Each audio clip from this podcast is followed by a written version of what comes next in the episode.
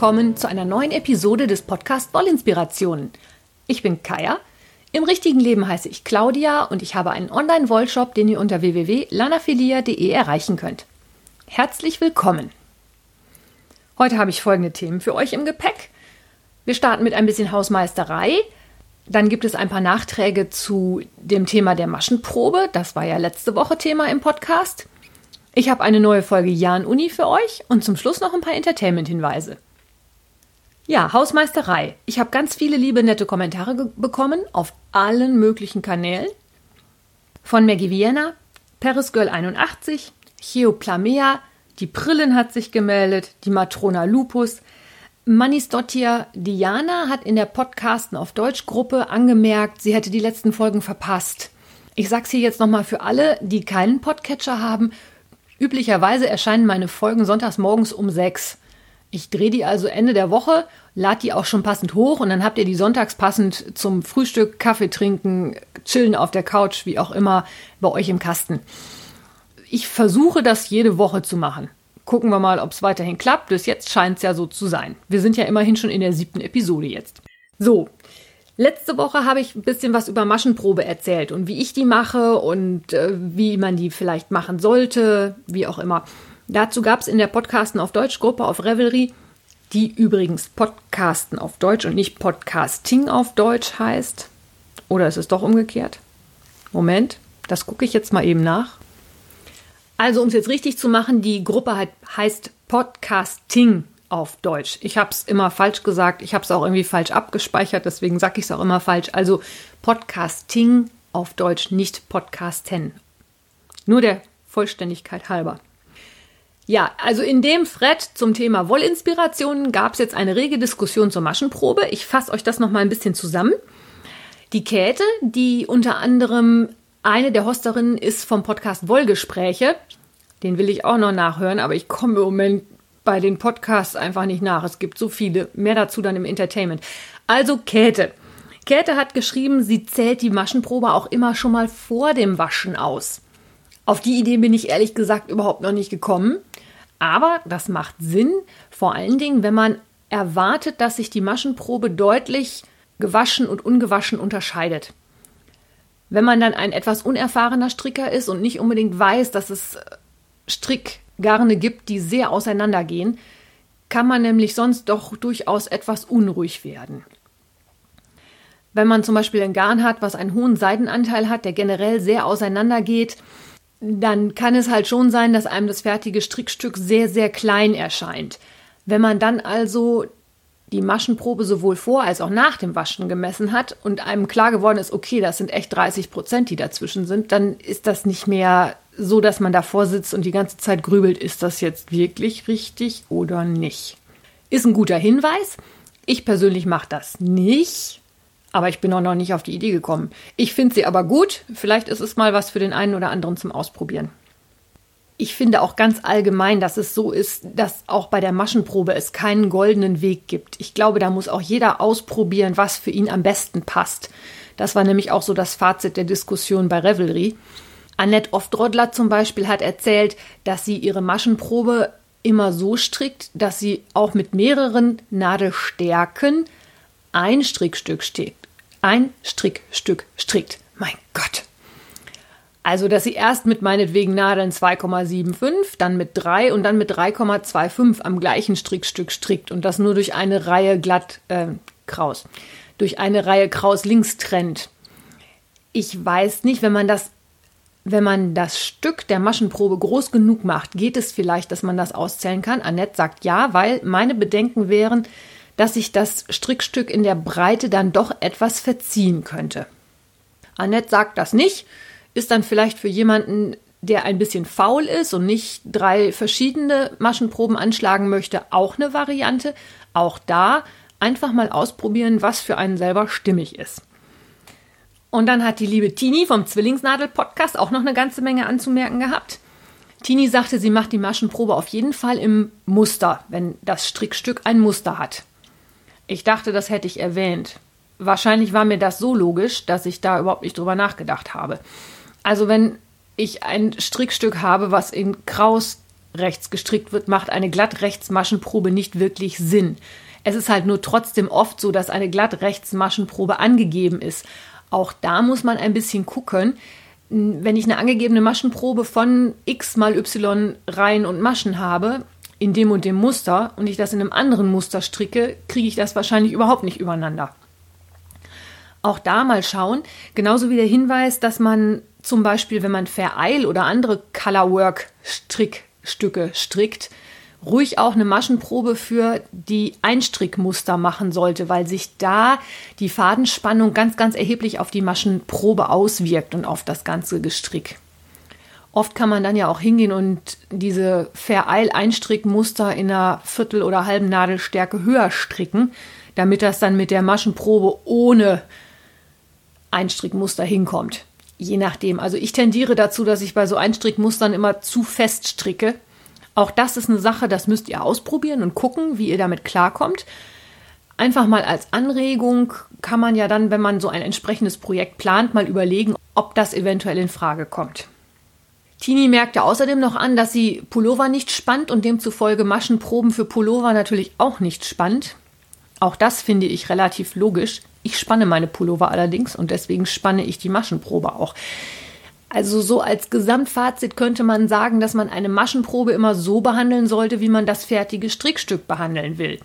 Wenn ich natürlich ein Tuch habe und weiß, okay, das spanne ich nicht, das brauche ich nicht waschen und gar nichts, dann muss ich auch keine Maschenprobe machen und waschen und spannen und gar nichts.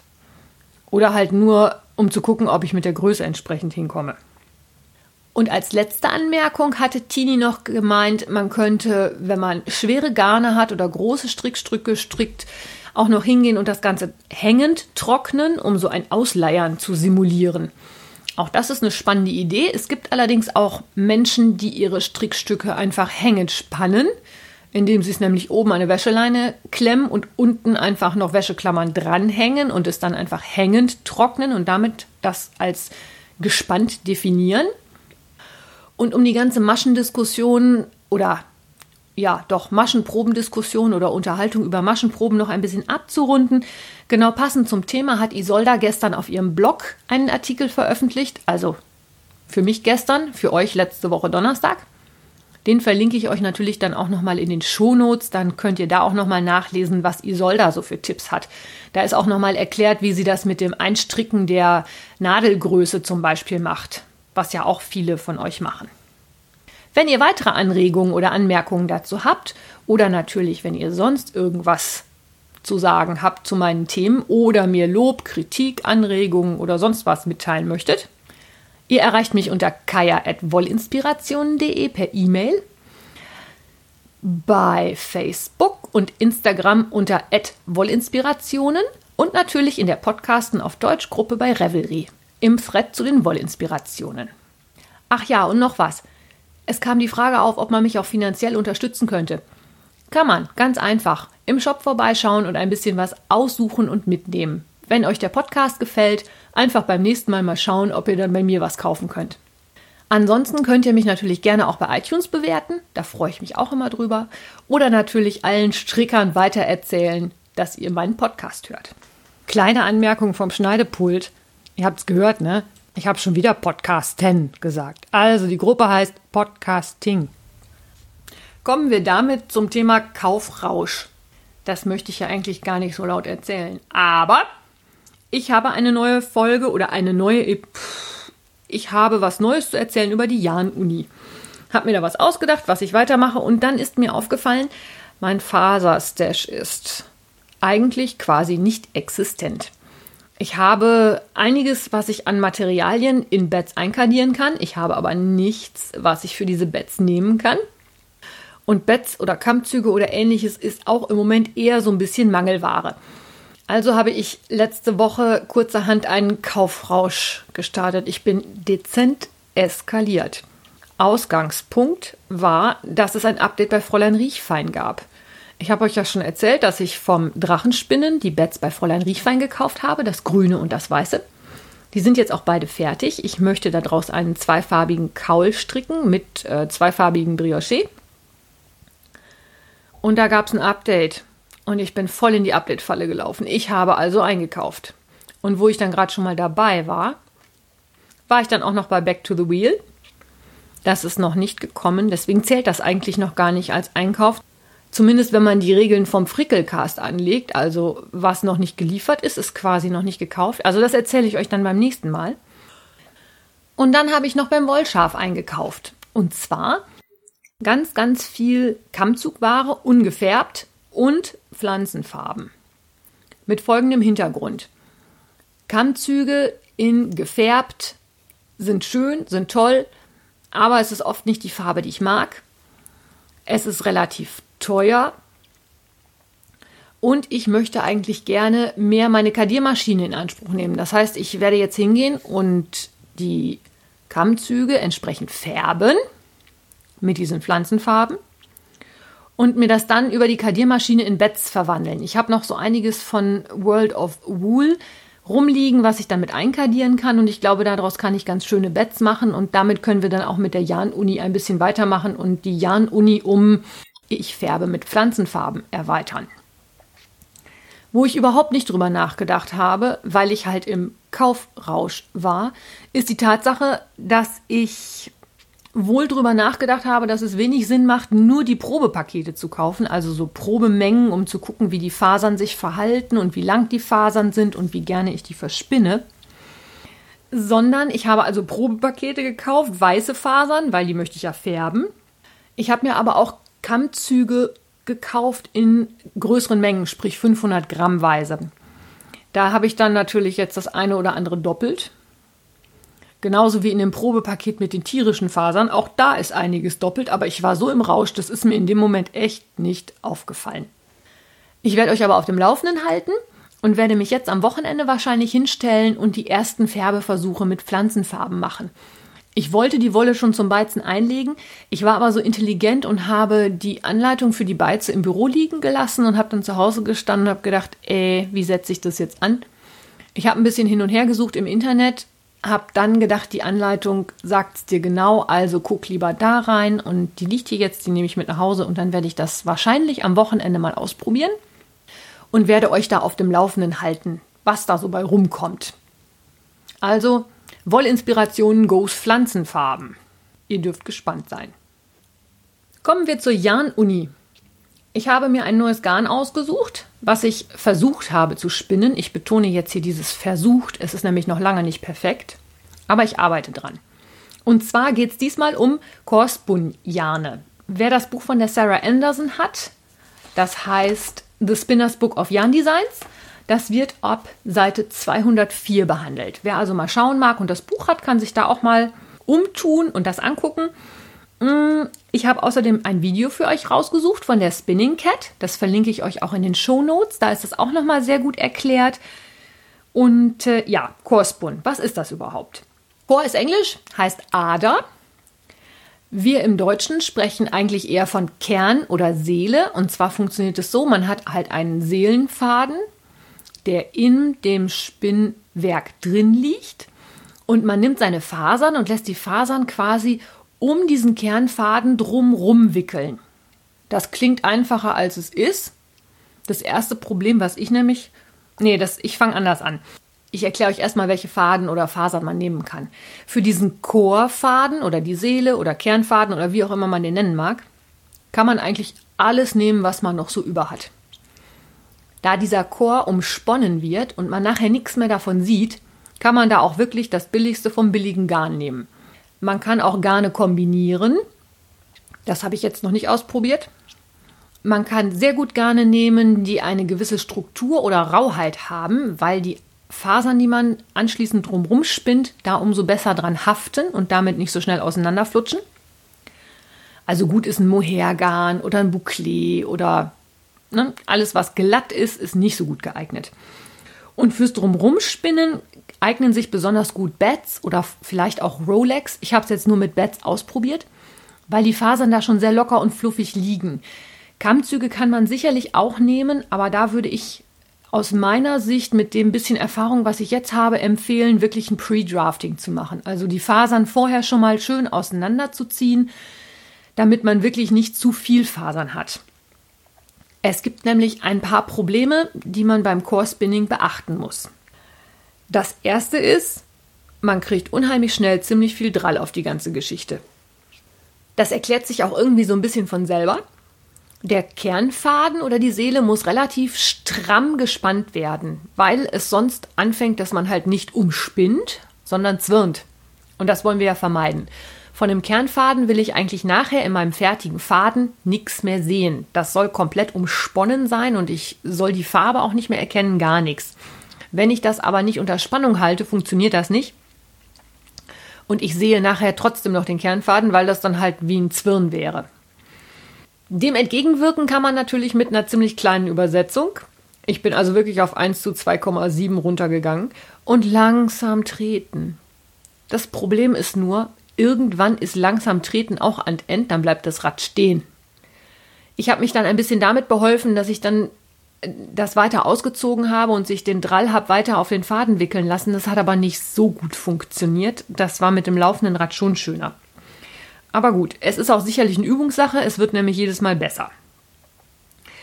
Die Spannung auf dem Kernfaden empfiehlt Sarah Anderson, sollte man dadurch erhöhen, dass man den Faden nochmal um den Finger wickelt, also um den kleinen Finger. Das kann man da im Buch auch nochmal genau sehen. Ich persönlich habe gemerkt, dass mich das Strammhalten des Kernfadens auch in der Hand sehr verkrampft hat. Was vielleicht zum einen auch daran lag, weil es eine neue Technik ist. Das ist ja immer erst so, dass man da verkrampft davor sitzt und sich ganz doll konzentrieren muss und das nicht gut von der Hand geht im wahrsten Sinne des Wortes. Aber zum anderen auch, weil man halt permanent diese Spannung halten musste. Ich fand das Einstellen mit der Bremse auch ein bisschen schwierig.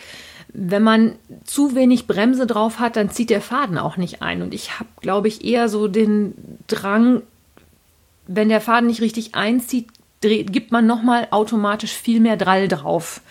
Also deswegen hatte ich die Bremse schon ein bisschen ruppig eingestellt, aber da musste ich mit der Hand natürlich wieder entsprechend gegenziehen und das war wieder entsprechend anstrengend. Die nächste Sache, die ein bisschen tricky ist, die Fasern, die ich um den Kernfaden drumherum wickeln lasse, sollte ich möglichst nicht abreißen lassen. Aus dem folgenden Grund.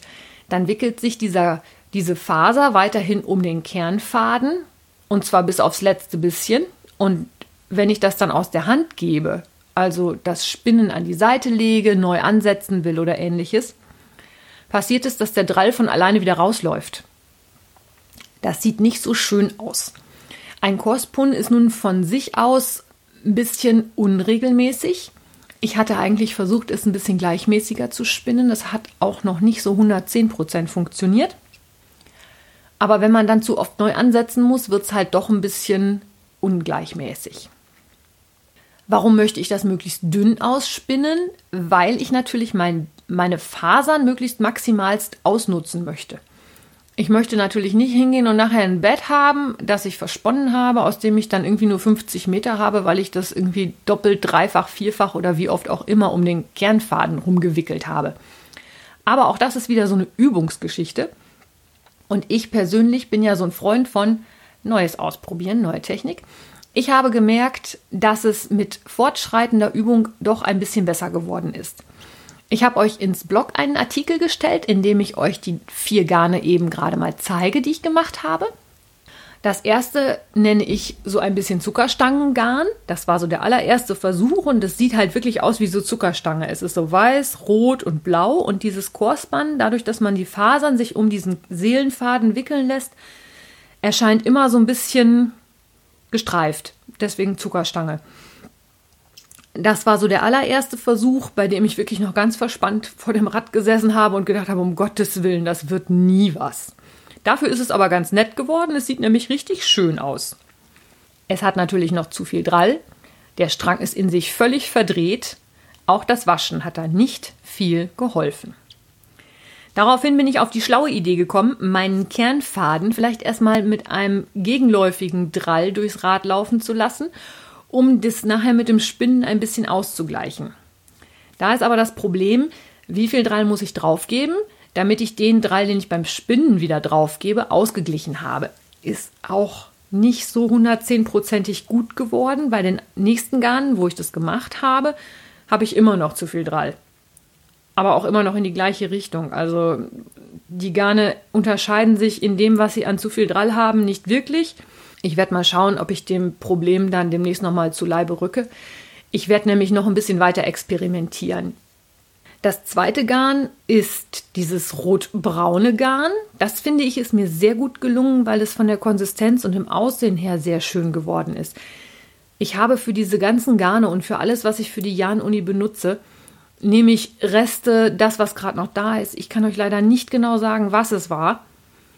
Das war ein, ein sehr schönes Bett, was ich bei einem Spinntreffen bei einer Spinnfreundin mal kadiert habe. Also, keine Ahnung. Die beiden anderen Garne fast genauso. Also das ähm, vierte auf jeden Fall, das habe ich auch bei der Spinnfreundin da kadiert. Das dritte habe ich selber kadiert und zwar aus einem Wichtelgeschenk, was ich bei der Spinngruppe in Tecklenburg-Ledde letzten Dezember bekommen habe. Da hatte ich die Hoffnung, dass das schön wird. Es ist ganz nett geworden, es ist aber nicht so schön, dass ich gesagt habe, ich will das ganze Bett verspinnen. Die Wolle ist nämlich sehr edel. Das ist Tusserseide, da ist Alpaka mit drin, da ist Kamel mit drin, da ist Merino mit drin. Und ich habe dann noch so ein bisschen Orange Glitzer reinkadiert und hatte eigentlich den Plan, mir Handstulpen daraus zu stricken.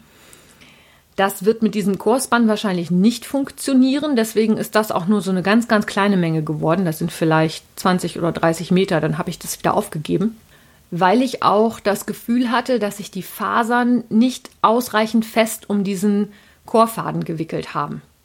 Das war irgendwie immer zu lose, zu locker und zu fluffig. Ich habe dem Ganzen nicht getraut. Jetzt nach dem Waschen sieht es aber eigentlich ganz, ganz schön aus. Muss ich sagen. Vielleicht überlege ich mir das noch und mache das Bett da doch noch weiter mit dem Korsband. Und dann war noch das vierte Garn da. Das ist dieses grau-grün-rosane. Auch das habe ich bei einer Spinnfreundin kadiert. Keine Ahnung, was das für Fasern waren. Da war auf jeden Fall auch ein bisschen Braun mit drin. Durch die verschiedenen Farben ist das auch wieder gestreift, so zuckerstangig geworden. Da habe ich das ganze Bett versponnen, was aber immer noch nicht dazu geführt hat, dass ich die 400 Meter Sockenwolle, die ich auf dem Spinnrad durch, gegenläufig durchs Rad geschickt habe, dass das weg ist. Also es ist immer noch relativ viel da. Und das zeigt auch, dass ich denke, dass das relativ materialintensives Garn ist. Ich glaube, man braucht da schon deutlich mehr Garn für, als wenn man das einfach auszieht, dünn verspinnt und zwirnt. Keine Kritik ist nur eine Feststellung. Aber man soll das im Hinterkopf behalten, wenn man ein ganzes Bett hat. Wenn man das normal dünn ausspinnt, 100 Gramm, dann kriegt man da schon so eine Sockenwollstärke hin, wenn man es zweifach verzwirnt. Ich glaube, wenn man einen Korsbund macht, funktioniert das nicht. Da kommt man auf eine deutlich geringere Lauflänge. Ich habe meine jetzt noch nicht ausgemessen, weil die noch nicht ganz trocken sind. Aber ich habe sie jetzt immerhin schon mal so weit fertig, dass ich Fotos machen kann. Ich werde mal schauen, wenn ich das bis Sonntag noch hinbekomme, messe ich die Lauflänge auch noch aus und trage die in den Blogartikel mit ein. Damit kommen wir auch heute schon mal zum letzten Tagesordnungspunkt. Entertainment. Dadurch, dass ich jetzt selber podcaste und Podcasts aufnehme, habe ich diese riesengroße Podcast-Welt entdeckt. Ich bin schlicht begeistert. Ich bin sowieso eher der auditive Typ. Ich habe Hörbücher noch und nöcher, die ich auch regelmäßig rauf und runter höre. Aber gerade zum Handarbeiten finde ich inzwischen Podcasts auch eine ganz, ganz tolle Alternative. Deswegen bin ich auch immer auf der Suche nach Podcasts. Wer also was hat, was er mir gerne empfehlen möchte, immer her damit. Ich habe jetzt was für euch und zwar vor allen Dingen für diejenigen unter euch, die Harry Potter mögen. Der Podcast, den ich euch empfehlen möchte, heißt Potterless. In Anlehnung an J.K. Rowlings große Webseite, wo es um alles mit Harry Potter geht, die heißt ja Pottermore. Und der Inhalt ist folgender. Mike Schubert ist 24, kommt aus New York. Ach so, der Podcast ist übrigens Englisch. Ihr dürft mir also auch englische Podcasts empfehlen. Ich hoffe, ihr seid mir jetzt nicht böse, wenn ich euch was Englischsprachiges empfehle, aber ich denke, ja, vielleicht ist es trotzdem für den einen oder anderen was. Also, Mike Schubert, 24 aus New York, hat sich 2016 hingesetzt und hat gesagt, ich habe noch nie die Harry Potter Bücher gelesen. Ich habe irgendwie viereinhalb Filme davon gesehen. Ich weiß nicht mehr viel davon und alle Leute, denen ich das erzähle, sagen, wie kannst du nur, du musst diese Bücher lesen. Also hat er sich jetzt hingesetzt und hat die Bücher gelesen, immer stückchenweise. Und unterhält sich in jeder Episode seines Podcasts mit einem großen Harry Potter-Fan und Enthusiasten über die entsprechenden Kapitel in dem entsprechenden Buch. Das fängt also an mit Harry Potter und der Stein der Weisen. Diese Unterhaltungen sind natürlich halt auf Englisch, das sagte ich ja schon, oder amerikanisch-englisch, da muss man sich halt erst ein bisschen einhören. Ich finde es aber total spannend. Also die gehen wirklich jedes Kapitel einzeln durch, damit man also auch nicht zu sehr gespoilert wird. Und man bekommt nochmal so einen Blick auf dieses Harry Potter-Universum von jemandem, der das alles gar nicht kennt. Und das ist sehr spannend. Ich habe bei iTunes eine Rezension gelesen. Da stand, dass jemand sich total freut, weil es wohl das ist, was dem Gefühl am nächsten kommt, die ganzen Bücher nochmal neu lesen zu dürfen. Ich persönlich habe die Bücher gelesen, immer wenn sie erschienen sind, also auch teilweise um mehrere Jahre hintereinander, ohne dass was Neues kam. Und habe dann vor sechs Jahren, als ich in der Reha war, alle Bücher hintereinander weggelesen das hat richtig Spaß gemacht. Und genauso geht es mir jetzt mit Potterless. Ich habe bei Episode 1 angefangen, bin inzwischen im dritten Buch irgendwo mittendrin und habe einen unheimlichen Spaß an diesem Podcast. Da wird natürlich auch mal geschimpft und geflucht. Es werden Unregelmäßigkeiten aufgezeigt. Es wird gefragt, was sich die J.K. Rowling bei dem und dem gedacht hat. Aber unheimlich nett gemacht total schicke Gäste. Also das ist eine Sache, gefällt mir unheimlich gut. Wer's, wer von euch so ein bisschen auf Harry Potter steht, einfach mal reinhören. Man kann ja nichts verlieren, außer vielleicht fünf Minuten jemand da mal reinhört und dann sagt, nee, ist nichts für mich und gut ist. Das zweite, was ich in der letzten Zeit gesehen habe, ist eine Fernsehserie, die nennt sich Deutschland 83. Ja, ich weiß, ich bin jetzt nicht unbedingt der, der äh, Early Adopter. Das war schon vor Jahren mal im öffentlich-rechtlichen Fernsehen. Da habe ich es aber nicht gesehen. Ich habe es jetzt bei unserem Streamingdienst gesehen. Und zwar ist es so, das spielt 1983. Die Hauptperson ist ein junger Mann, der Soldat ist in der DDR, also bei der NVA, und der als Spion im Westen eingesetzt werden soll. Ich bin ja selber 1973 geboren und damit echt ein Kind der 80er. Allein die Musik hat mich schon unheimlich begeistert. Ich finde die ganze Serie auch sehr authentisch gemacht. Also man kann sich das wirklich angucken und sagen, boah, ja, so war das damals. Das, die Leute liefen so rum, die hatten diese Kleidung an, die Autos sahen so aus. Es ist alles schon so ein bisschen auch ein Ausflug in die Kindheit. Aber die Serie ist auch sehr spannend gemacht. Das hat also sehr viel Spaß gemacht. Und es gibt jetzt eine Fortsetzung. Das ist Deutschland 86. Die hat für mich fürs Handarbeiten einen großen Nachteil. Die spielt teilweise auch auf dem afrikanischen Kontinent, teilweise auch mit den dortigen Sprachen und demzufolge mit Untertiteln. Und das funktioniert ja für mich beim Stricken nur bedingt. Da muss ich also was haben, wo ich sage, okay, glatt rechts, da brauche ich nicht hingucken. Das funktioniert aber sicherlich auch nicht für jeden. Da muss halt, da muss man mal halt schauen. Ich bin da jetzt mittendrin und habe deswegen auch im Moment gerade wieder nicht so richtig Lust, bei mir ist das bei Fernsehserien dann auch manchmal so, wenn ich da keine Lust mehr habe, gucke ich auch nicht mehr weiter. Aber ich glaube, das gucke ich jetzt noch zu Ende, weil die Fortsetzung von 86 ist schon angekündigt. Es soll dann demnächst auch Deutschland 89 geben. Und da wird es dann halt um die Öffnung der Berliner Mauer und des Eisernen Vorhangs gehen. Und das interessiert mich natürlich auch total, weil zu der Zeit, das habe ich ja auch alles miterlebt. Ja, ihr Lieben, das war die heutige Episode des Podcast Wollinspirationen. Übrigens inzwischen schon die achte. Ich finde das total klasse. Ich freue mich über die Kommentare, ich freue mich über Downloads, ich freue mich, dass ihr dabei seid. Super. Da bleibt mir jetzt nur noch zu sagen, bleibt mir treu, empfehlt mich weiter, wenn ihr mögt. Ich wünsche euch eine schöne Woche. Wir hören uns nächsten Sonntag. Bis dahin, eure Kaya.